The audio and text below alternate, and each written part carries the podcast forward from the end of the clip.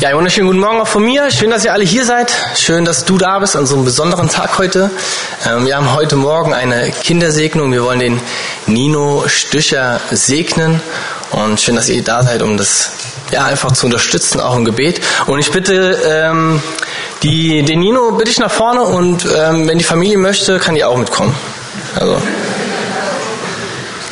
Genau, ähm, wir wollen heute Morgen den Nino segnen und das ein bisschen als Erklärung noch. Ne? Also ähm, wir haben, also wir taufen keine Kinder ähm, oder wir sind der Meinung oder ich glaube daran oder die Bibel sagt uns, dass die Taufe ähm, mit einer Entscheidung zusammenhängt.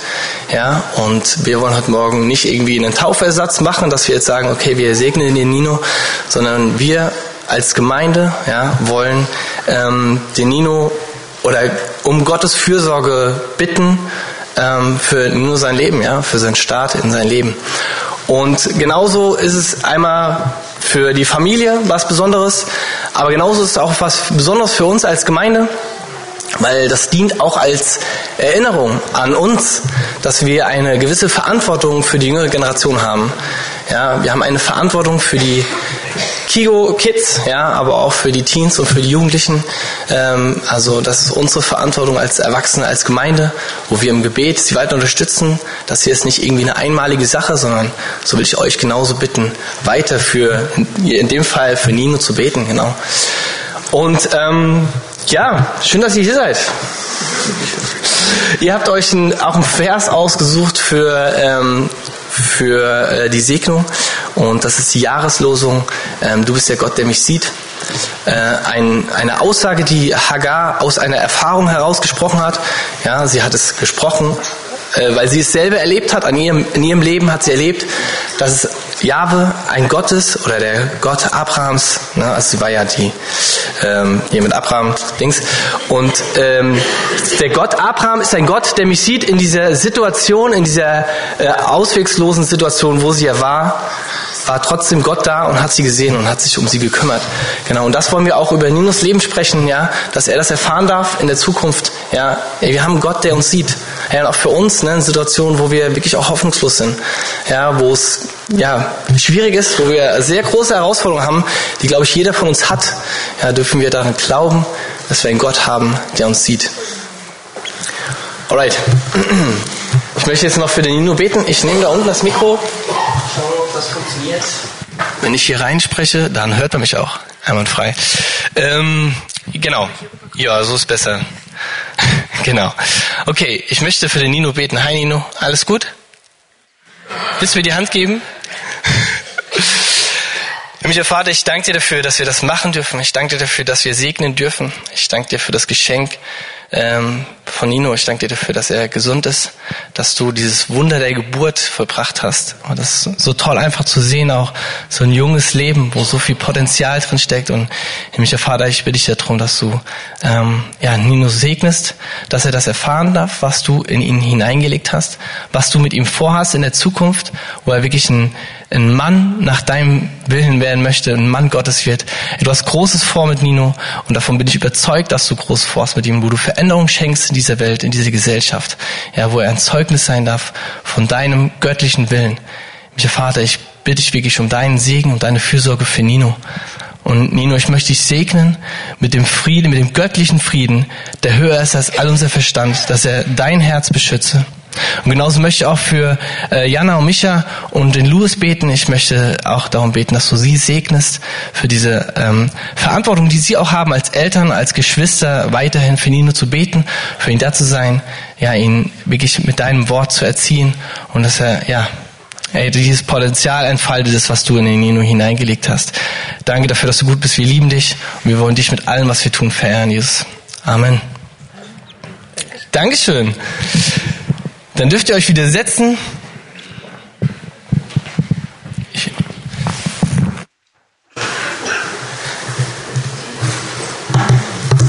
Genau, die Kinder gehen. Ihr dürft bleiben. Ich würde noch ein bisschen weiterreden, wenn das okay ist. Genau. Aber wie schön ist das einfach, Kinder zu segnen und das einfach ein Zeichen ist, ja, dass Bewegung hier ist. Ich finde auch, dass auch so der Kigo ist so ein tolles Beispiel dafür, wenn man hier morgens in Kigo ähm, Kigo Singsang, Kigo äh, Gesang. Also wenn die am Anfang haben die auch so eine Versammlung, wo die auch singen. Ähm, und das ist einfach so ein schönes Bild, einfach zu sehen, wie viele Kinder, wie viele ähm, Teens wir auch haben in der Gemeinde. Mich als Jugendpastor geht da mein Herz auf. Genau.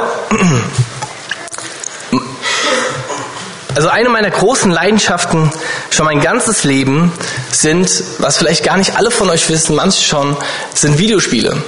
Ich bin Kind meiner Zeit, ich bin aufgewachsen mit Super Nintendo, Game Boy, ey, meine Mom haben ja alle drumherum gesessen, wenn die äh, Super Mario gespielt hat, ja, später N64, das sind für manche Hypogryphen, die ich gerade gesagt habe, die haben es vielleicht nicht verstanden, aber manchen die in meiner Zeit groß geworden sind, die, das sind sehr gut. Genau, das ist einfach eine Leidenschaft, die ich einfach in meiner ganzen Familie gemerkt habe, wo ich groß geworden bin. Ja, und ähm, ein besonderes Fable ähm, habe ich eigentlich ähm, für Fantasy-Rollenspiele, ja, am besten noch im, im, Multiplayer. Also das sind auch Dinge, also mit anderen Menschen zusammenspielen übers Internet. Das war für mich immer so eine große Leidenschaft, in so eine Welt einzutauchen, ja.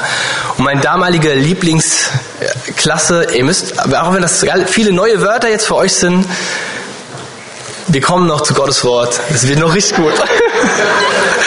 Meine Lieblingsklasse ähm, war immer schon der Paladin. Ja, also ich bin relativ spät Christ geworden.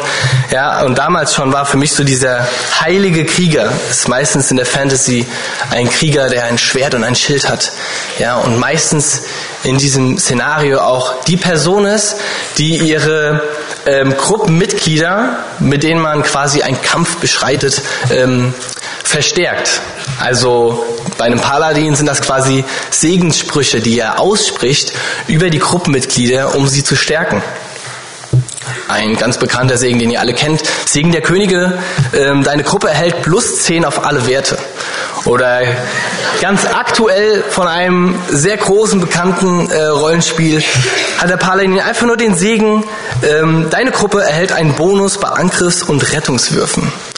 Also nicht hinwürfen, sondern es gibt so Dinge, würfeln, wo man dann Würfel würfelt und dann eine Wertung rauskommt. Genau. Und der Paladin war also der Segensbringer, der vor Beginn der, des Kampfes, bevor es in den Kampf geht, die Gruppe ausgerüstet hat, sie verstärkt hat, damit sie bereit ist für den Kampf. Ja, der Paladin war der Segensbringer. Natürlich alles nur Fantasy, ja, äh, das ist hier heute Morgen nicht passiert. Aber als mein Bruder und ich, äh, als wir Christ geworden sind, so mit Anfang, Mitte 20, ähm, wir waren in der Gemeinde, ähm, wo das am Schluss der Pastor gemacht hat. Viele von euch kennen das auch, ne? In der Landeskirche wird das auch gemacht. Ja, es wird noch der Segen gesprochen, ja, wo, wir dann alle aufstehen, wo der Pastor die Hände hebt und spricht dann den Segen über die Gemeinde. Ganz bekannter Segen, der Aaron-Segen. Der Herr segne dich und behüte dich. Der Herr lasse sein Angesicht über dir leuchten und sei dir gnädig. Der Herr erhebe sein Angesicht auf dich und gebe dir Frieden. Das ist so, das ist ein Segen, den kennen wir alle, den haben wir alle schon mal gehört. Und mein Bruder und ich, wir hatten immer genau dieses Bild von dieser Vorbereitung für einen Kampf im Kopf. Ne? Wir hatten immer so sonntags, wir bekommen den Segen Gottes über unsere Leben gesprochen, über diese neue Woche, die kommt. Und wir werden vorbereitet, ausgerüstet für das, was kommt, ja, für den Kampf. Und das war, so haben wir das immer ein bisschen assoziiert mit unserer Fantasy-Vergangenheit. Aber was passiert eigentlich beim Segnen? Was hier heute Morgen passiert. Der Nino hat nicht plus 10 auf alle Werte bekommen, ja, sondern ähm, was wir hier gemacht haben, Segen kommt immer von Gott. Der Segen, den ich gesprochen habe, ja, das war nicht, dass ich als äh, besondere Persönlichkeit das über Nino gesprochen habe, sondern der Segen kommt immer von Gott. Ich kann nur ähm, Gebet, also im Gebet um den Segen bitten. Ja, ich habe mit meinem Gebet Nino und seine Familie unter Gottes Fürsorge gestellt. Ja, ich habe Gott gebeten darum, dass er sich um Nino und um seine Familie kümmert. Ich habe ihm Segen zugesprochen und da ist auch nichts Magisches passiert heute Morgen. Ne? Ähm, der vorhin erwähnte Aarons Segen zum Beispiel, ja, das war, also man, nennt ihn auch den priesterlichen Segen. Ähm, Gott hat quasi Aaron den Auftrag gegeben, diesen Segen immer über das Volk Israel zu sprechen. Also das war dem Priester seine Aufgabe, das Volk zu segnen. Ne? Das hat nicht der Priester getan, sondern das war der Segen Gottes, genau wie der Segen das schon sagt. Und wir lesen in der Bibel an mehreren Beispielen, wo Menschen gesegnet werden. Ja? Unterschiedlich. Einmal, wo Gott Menschen segnet. Ich lese ein paar Verse vor. Äh, Julian, du kannst die ähm, dran machen, aber ich äh, gar nicht aufschlagen. Äh, mach mal den Psalm, ähm, Vers an. Psalm 29, 11. Der Herr schenkt seinem Volk Kraft. Der Herr segnet sein Volk mit Frieden. Das ist zum Beispiel ein Segen, wo Gott das Volk segnet. Und dann aber auch Gott segnet auch den siebten Tag bei der Schöpfung. Jetzt kannst du 1. Mose 2, äh, Vers 3 und segnete und er segnete den siebten Tag und heiligte ihn, denn an ihm ruhte er von all seinem Werk, das Gott geschaffen hat, indem er es machte. Also Gott hat auch den Sonntag, also den siebten Tag gesegnet. Aber er hat auch einzelne Menschen gesegnet, zum Beispiel Abraham, ganz bekannt, 1. Mose 12, Vers 1 bis 3. Und der Herr sprach zu Abraham, ich lese da mal vor, das mich an die gleiche Übersetzung. Zieh aus deinem Land weg, verlass deine Sippe und auch die Familie deines Vaters und geh in das Land, das ich dir zeigen werde. Ich will dich zu einem großen Volk werden lassen. Ich werde dich segnen und deinen Namen bekannt machen. Du wirst ein Segen für andere sein. Ich will segnen, die dich segnen und verfluchen, die dir fluchen.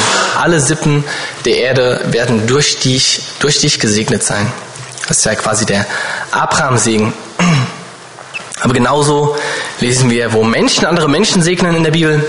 Jakob segnet seine Enkelkinder, Ephraim und Manasse. 1. Ähm, Mose 48, 15 und 16 lese ich auch noch vor. Dann segnete er Josef und sagte, Gott vor dem, Gott, vor dem meine Väter Abraham und Isaac lebten, Gott, der mein Leben lang und bis heute mein Hirt ist, der Engel, der mich von allem Übel erlöst hat, segne die Jungen und, in, und ihnen lebe mein Name weiter. In ihnen lebe mein Name weiter.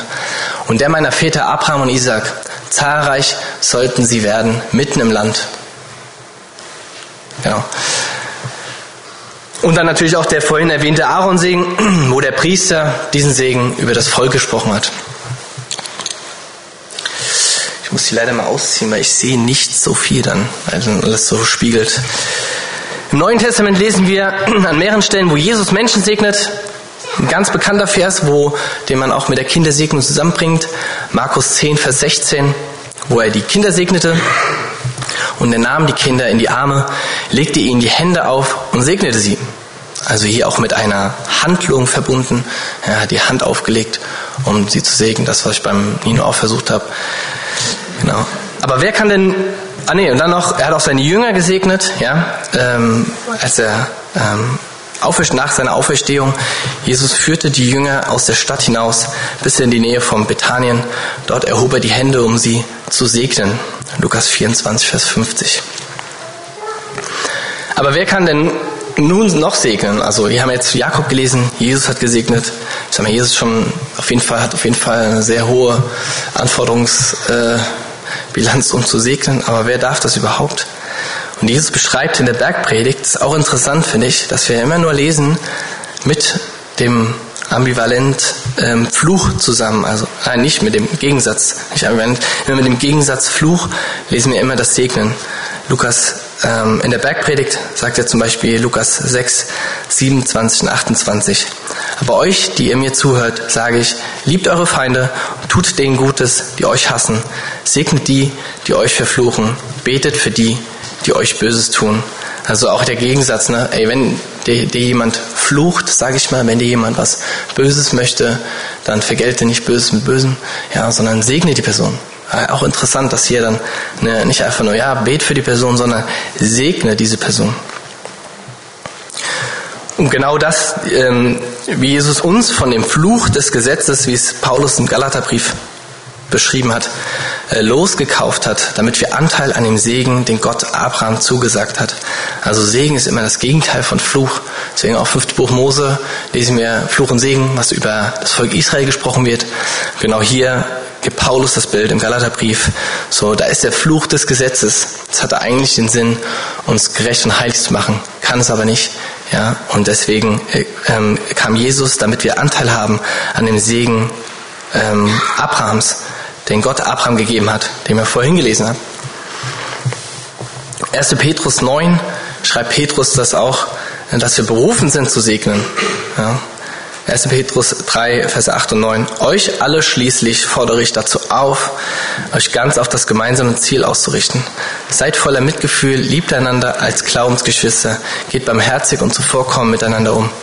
Vergeltet Böses nicht mit Bösem und beschimpft nicht mit Beschimpfung. Im Gegenteil, segnet, denn dazu hat Gott euch berufen, damit ihr dann seinen Segen erbt.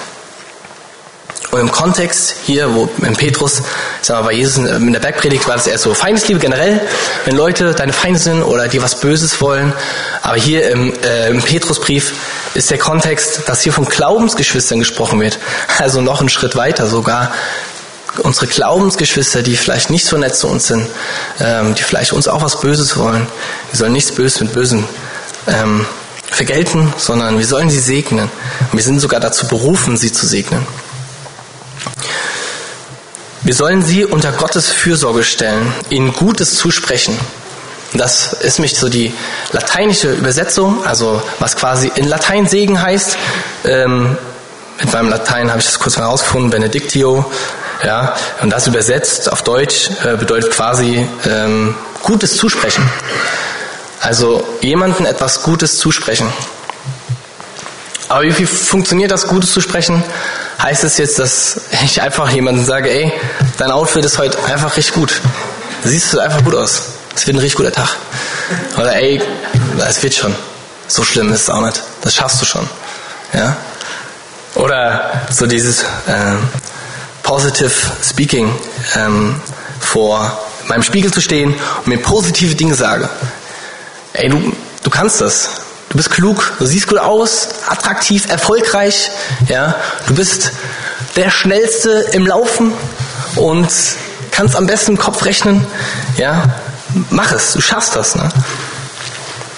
So, wo sind wir da angekommen, wenn wir anfangen, oder wenn das unsere morgendliche Praxis ist? Ähm, also nicht generell Positive Speaking, das in göttlicher Wahrheit ist auf jeden Fall empfehlenswert, aber wenn wir uns Dinge zusagen, ja, wie ich das gerade gemacht habe, ne? So, beim Segnen geht es darum, Menschen etwas Gutes zuzusprechen. Es geht darum, göttliche Wahrheiten in ein Leben reinzusprechen. Das ist eigentlich das, was ich gerade eben beim Nino gemacht habe. Ja, ich habe mir nicht irgendwie äh, tolle Worte ausgedacht, sondern ich habe göttliche Wahrheit in sein Leben reingesprochen. Und das ist, was wir Menschen zusprechen sollen. Und ich glaube, dass ähm, Wahrheit noch nie so wichtig war wie in diesen Tagen, wie heutzutage. Denn unser Kampf mit dem Teufel ist zuallererst ein Kampf um die Befreiung unseres Denkens aus dem Gefängnis der Lügen mit der Waffe der Freiheit. Das ist kein kluger Spruch, den ich mir irgendwie ausgedacht habe. Habe ich irgendwo mal gelesen, ich weiß aber nicht mehr wo. Ich wiederhole das nochmal. Denn unser Kampf mit dem Teufel ist zuallererst ein Kampf um die Befreiung aus unseres Denkens aus dem Gefängnis der Lügen mit der Waffe der Freiheit. Jesus sagt in Johannes 8, Vers 32, ihr werdet die Wahrheit erkennen und die Wahrheit wird euch befreien. Kontext ist hier, er spricht mit Juden, ja, und er sagt, und die antworten erstmal, haben erstmal befreien. Hey, ich muss befreit werden, wenn ich irgendwie gefangen bin. Oder ich sag mal, wenn ich ein Sklave bin, ja, dann brauche ich eine Befreiung, aber ich bin das Volk Abrahams. Also ich habe keinen. Ich bin von keinem der Sklave. Das stimmt ja, also die sagen sogar, wir waren noch nie Sklaven. Das stimmt ja auch nicht so. Ähm, aber Jesus antwortet mit äh, Vers 44, ihr stammt vom Teufel. Der erstmal krasse Worte, ja, also das erstmal als, also sie sagen, aber Abraham ist doch unser Vater. Und Jesus antwortet, euer Vater ist nämlich der Teufel. Und ihr wollt das tun, was euer Vater will. Er war von Anfang an ein Mörder und hat die Wahrheit immer gehasst, weil keine Wahrheit in ihm ist. Wenn er lügt, entspricht, er, entspricht das seinem ureigensten Wesen. Er ist der Lügner schlechthin und der Vater der Lüge. Also Jesus macht ihm klar, so wie er jetzt lebt, ihr seid Sklave der Sünde und ihr braucht Befreiung von dieser Sklaverei. Und die Befreiung von der Sklaverei der Sünde ist die Wahrheit. Er ist der Vater der Lüge. Ja. Jesus sagt erstmal, dass es einen Gegenspieler gibt. Er sagt erstmal, dass da jemand ist, der unseren Tod möchte. Und seine Waffe ist die Lüge. Und Petrus beschreibt den Teufel sogar als einen brüllenden Löwen, der herumläuft auf der Suche nach einem Opfer, das er verschlingen kann. Ja, noch nicht mal irgendwie, ich finde so, dieses Bild, so umherstreifender Löwe, das finde ich, in meinem Kopf ist es nicht so ein Löwe, der auf der Jagd ist, sondern weiß ich nicht, keine Ahnung. Also bei mir hört in meinem Kopf es immer so wie so billige Tricks einfach, ne? Also der schaut, wo kann ich irgendwie ein Lämpchen schnappen, das irgendwie da auf dem Boden liegt und ich weglaufen kann. Dabei ist der Kampf schon gekämpft. Ja, Jesus hat am Kreuz den Tod besiegt. Ja, wir leben in einer Zeit ja, nach Jesu Auferstehung, geschichtlicher Unterschied wie damals die Juden.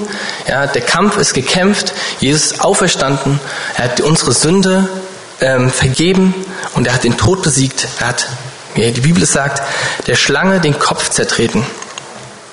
Der Kampf ist gekämpft. Aber was dem Teufel sein Ziel ist, ist, dass wir das nicht glauben.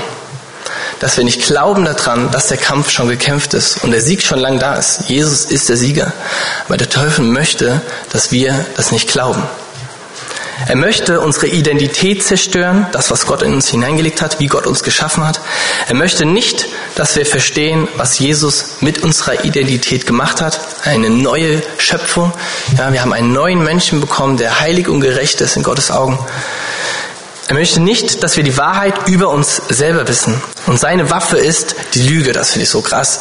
Also, boah, ich finde, das sagt schon ganz viel aus über, ähm, über den Teufel, ja, dass seine Waffe die Lüge ist.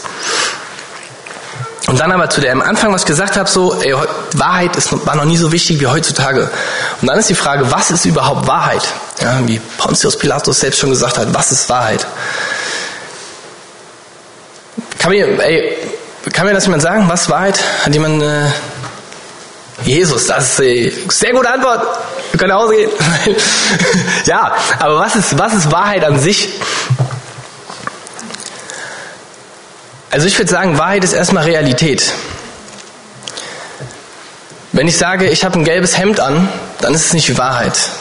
Die Wahrheit ist, ich habe ein ja, schwarz-graues Hemd an. Ja, die Wahrheit ist, ich fahre ein VW. Ja, wenn ich sage, ich fahre BMW, ist es leider eine Lüge. Die Wahrheit ist Realität, das, was, was ist.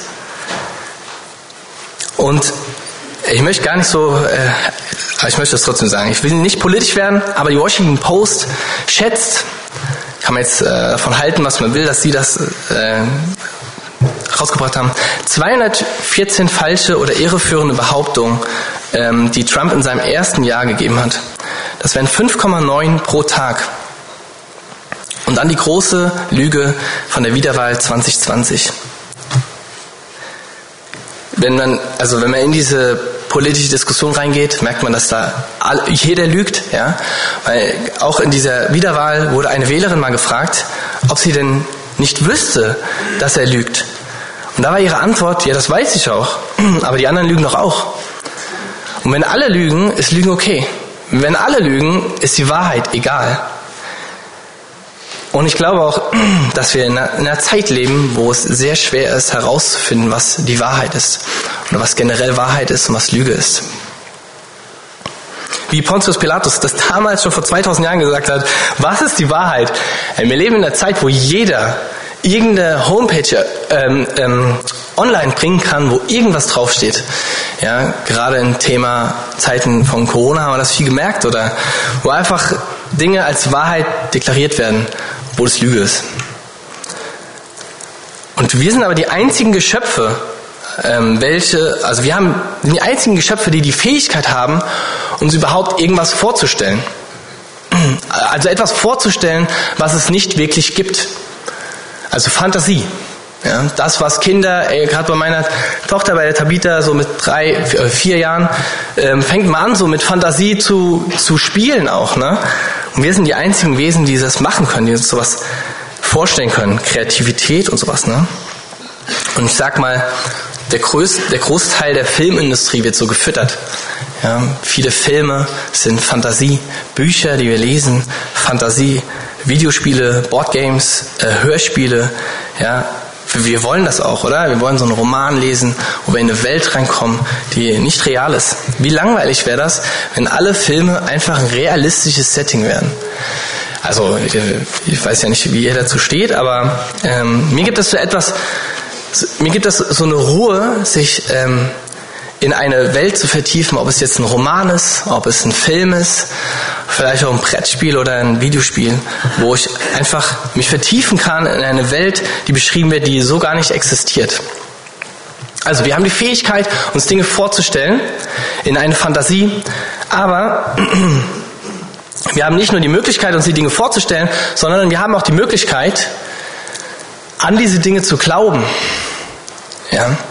Wir haben die Möglichkeit, das, was ich gerade eben beschrieben habe, in eine andere Welt abdriften. Ja, das geht auch in diese äh, Möglichkeit, dass das zu einem Leben wird. Ja, Loch Ness, Yeti, Aliens, Trolle, Kobolde oder Einhörner, Dinge, die Menschen sich vorgestellt haben, aber ich glaube, wir werden Menschen finden, die daran glauben.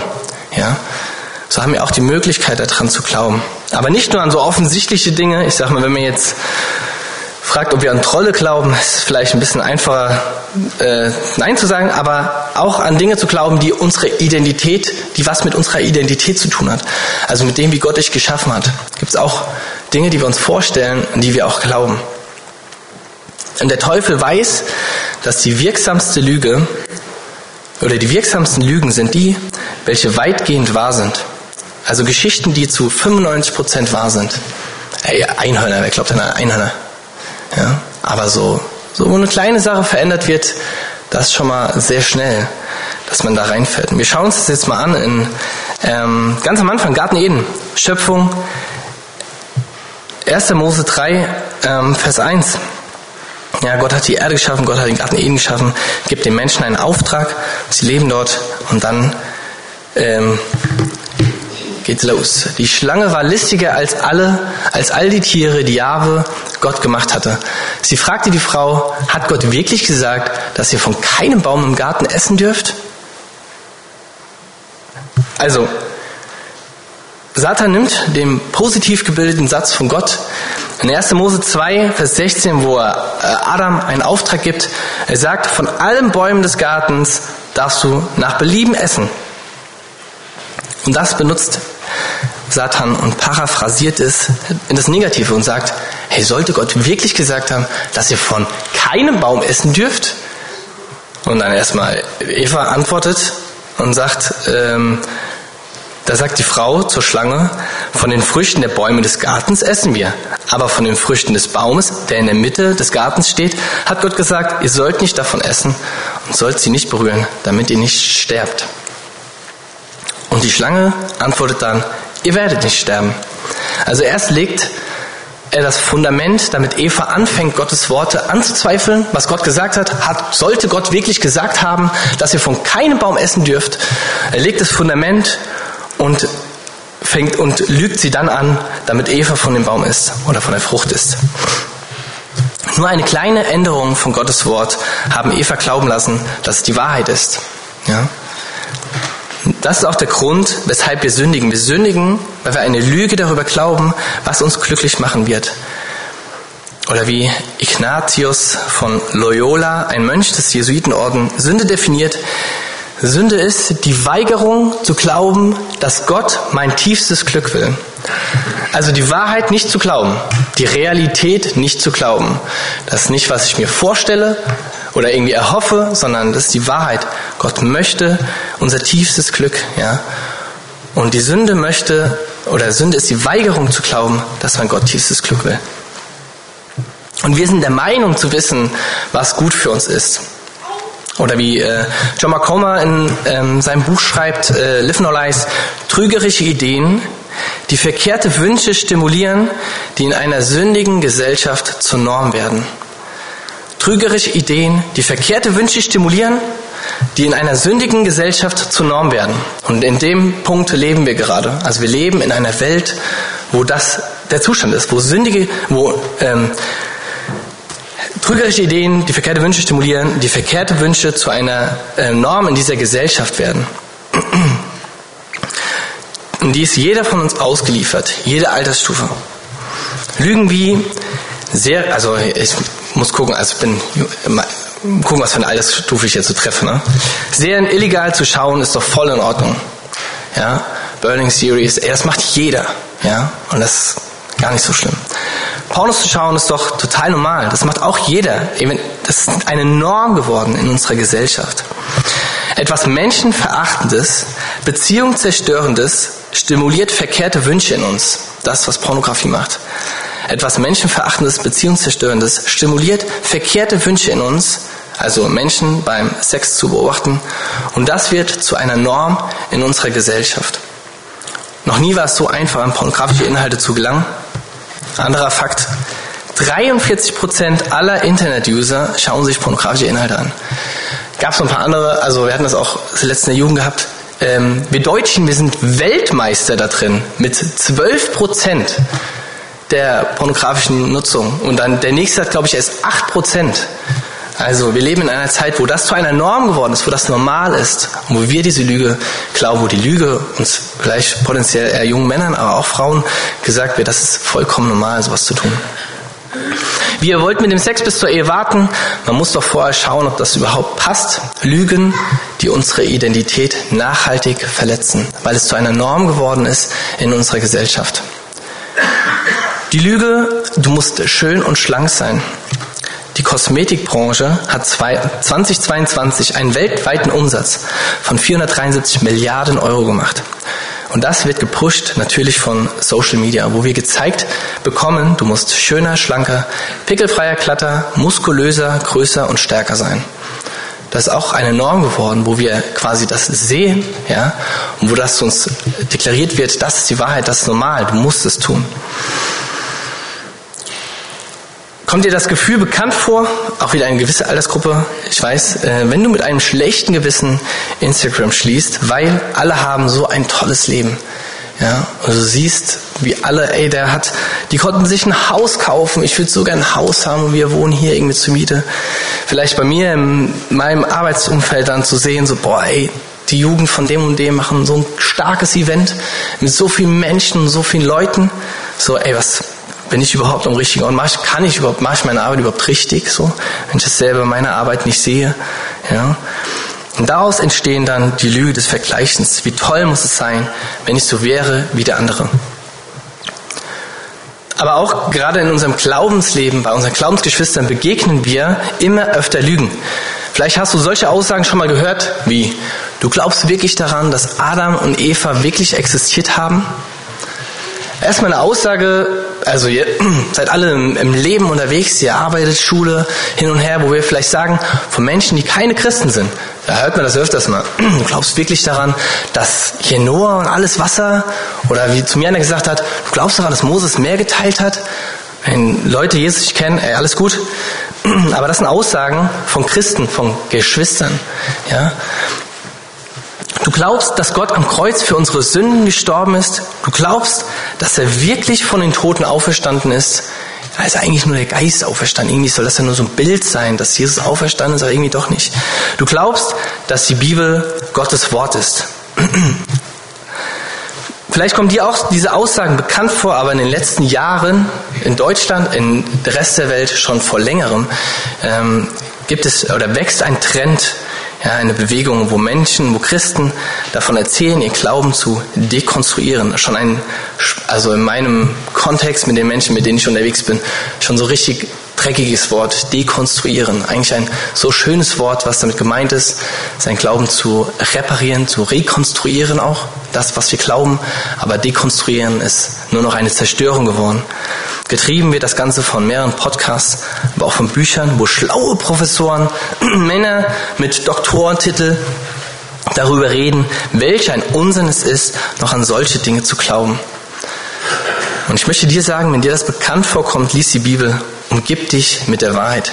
Die Thesen, die diese ach so schlauen Professoren bringen, sind schon 100 Jahre alt. Ja, die haben vor 100 Jahren haben schon Menschen genau diese Thesen gebracht, wie du kannst daran nicht glauben, weil das und das, wo Menschen meinen, sie haben etwas Neues erkannt. Das sind alles alte Erkenntnisse, die damals schon von unseren Glaubensvorfahren außer Kraft gesetzt wurden. Also es gibt nichts Neues unter der Sonne. Louis Giglio hat ein Buch geschrieben mit dem Titel Am Tisch des guten Hirten. Finde ich nicht so gut den deutschen Titel. Auf Englisch heißt es Don't give the enemy a seat at your table. Gib dem Feind keinen Platz an einem Tisch. Dort beschreibt er die Szenerie von Psalm 23, Vers 5. wo David schreibt, du bereitest ähm, vor mir einen Tisch angesichts meiner Feinde. Und dieser Tisch ist gedeckt für zwei Menschen, zwei Personen. Für zwei Personen ist dieser Tisch gedeckt. Der Tisch ist für dich gedeckt und für Gott. Zwei Personen sitzen an diesem Tisch. Und wenn wir an dem Tisch sitzen, essen und am Tisch sitzen, ist viel Gemeinschaft, wir reden miteinander, ne? wir tauschen uns aus, ja. Und das ist auch, ähm, dazu sind wir auch geschaffen, um in einer Beziehung mit Gott zu leben, um mit Gemeinschaft, um mit uns Gemeinschaft zu haben. Ja, Anfang Garten Eden, Adam und Eva face to face mit Gott und später das Ziel der Heilsgeschichte Offenbarung 21, dass wir in der Ewigkeit sein werden face to face, also Angesicht zu Angesicht zu Gott. Und wir werden in einer Gemeinschaft mit ihm leben, genauso wie damals Adam es getan hat. Er ist mit, dem, mit Gott durch den Garten spaziert. Das ist das Ziel der Heilsgeschichte, weshalb Jesus sterben musste. Randnotiz. Aber dieser Tisch ist für zwei Personen gedeckt. Ja. Und Gott redet zu mir oder zu dir seine Wahrheiten. Dass er mich perfekt gemacht hat, dass ich genug bin, dass ich schön bin, fähig bin, wertvoll, würdig, heilig und gerecht. Das, was Gott tut, das das, was die Bibel tut. Aber wie schnell sind wir dabei, noch eine dritte Person irgendwie dazu einzuladen, zu diesem Tisch, zu dieser Tischgemeinschaft, die wir mit Gott haben, nämlich die Lüge. Die Lüge des Vergleichens. Wenn ich doch nur so erfolgreich wäre wie die und die Person. Boah, wenn ich nur das und das hätte ja, you can fill the gap, also was gemeint ist, ne? So dieses, die Lüge des Vergleichens. Und das in meinem Beruf ganz weit oben. Also eine Gefahr, die sehr, sehr hoch ist, wo wir anfangen, uns zu vergleichen. Lüge der Wertlosigkeit. Ich bin nichts wert, ich kann nichts, du bist zu nichts zu gebrauchen. Was kann ich überhaupt? Die Lüge, alle hassen mich, keiner liebt mich, alle sind gegen mich unter die Lüge, es gibt keinen Ausweg mehr. Eine hoffnungslose Lage, das macht alles keinen Sinn mehr. Ich gebe auf, ich möchte nicht mehr leben, ich kann nicht mehr. Was sind deine Lügen, die du an den Tisch lässt? Ich kann nur irgendwelche Dinge nennen, aber ich weiß, was meine Lügen sind, die ich an den Tisch lasse. Was sind deine Lügen, die du an den Tisch lässt? Du musst Erfolg im Beruf haben und viel Geld verdienen. Boah, gerade so junge Männer Mitte 30, da ist das schon ein sehr großes Thema auch. Ja? Haus. Was heutzutage keiner leisten kann. Du musst mit 20 einen Partner haben und verlobt sein. Du musst mit 30 dein erstes Kind haben.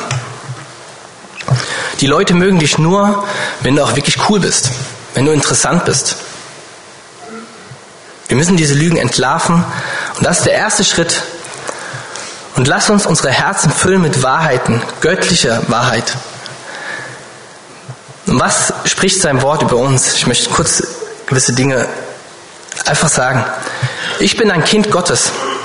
Johannes 1, Vers 12. 1. Johannes spricht davon. Wir sind Miterbe von Christus. Römer 8. Du bist erwählt und berufen. Johannes 15. Wir sind eine neue Kreatur. 2. Korinther. Wir sind heilig und gerecht. Ach, liebe ich. Epheser 4. Mit Gott versöhnt. 2. Korinther 5. Du bist ein Meisterstück, Epheser 2. Auserwählter Gott, auserwählter Gottes, heilig und geliebt, Kolosser 3. Jim Carrey, ein Schauspieler, den einige von euch kennen, kündigte letztes Jahr seinen Ruhestand an mit den Worten I had enough, I've done enough, I am enough. Und er hat vorher noch gesagt, das sind wirklich sehr, sehr seltene Worte, die man aus Hollywood hört. Ja, ein Schauspieler und also ich kenne Jim Carrey noch von meiner Kindheit und manche von euch sind älter, glaube ich, als ich. Also wirklich eine Person, die viel gemacht hat dort, ne?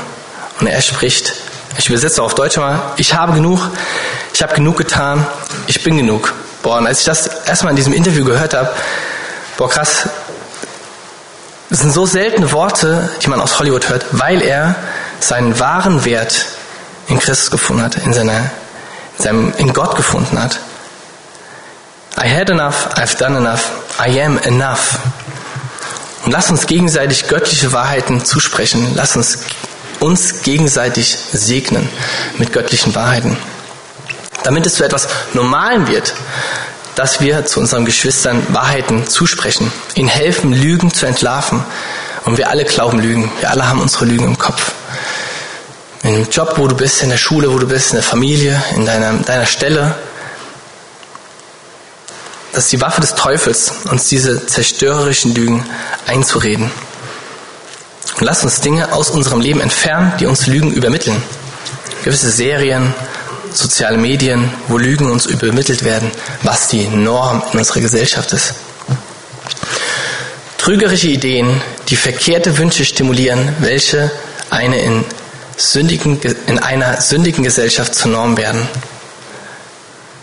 Himmlischer Vater, ich bete wirklich darum, dass wir diese Lügen in unserem Leben entlarven dürfen. Ey, du hast den ähm, Sieg schon getragen, du hast den Kampf gekämpft, du hast den Tod besiegt, du hast uns freigemacht. Ey, wir dürfen hier stehen als deine Kinder. Wir dürfen sagen, wir sind heilig und gerecht, wir sind deine Miterben, wir sind auserwählten berufen in deinem Namen. Wir sind, du hast, als du Adam geschaffen hast, hast gesagt, das, das ist sehr gut. Und ich bete wirklich, dass wir diese Wahrheiten nochmal neu erfahren dürfen. Ich bete wirklich, dass du uns ermutigst, uns gegenseitig zu segnen. Lass uns die göttlichen Wahrheiten in deinem Wort erfahren, erkennen und über unser Leben aussprechen.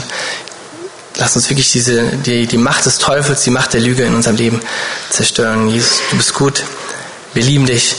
Wir wollen alles tun, um dich zu verehren. Alles, was hier heute Morgen passiert, passiert zu deiner Ehre. Wir danken dir für das, was du getan hast in unserem Leben. Wir danken dir für das, was du noch vorhast mit uns. Und ich danke dir einfach, dass wir ein Teil davon sein dürfen, Jesus. Amen.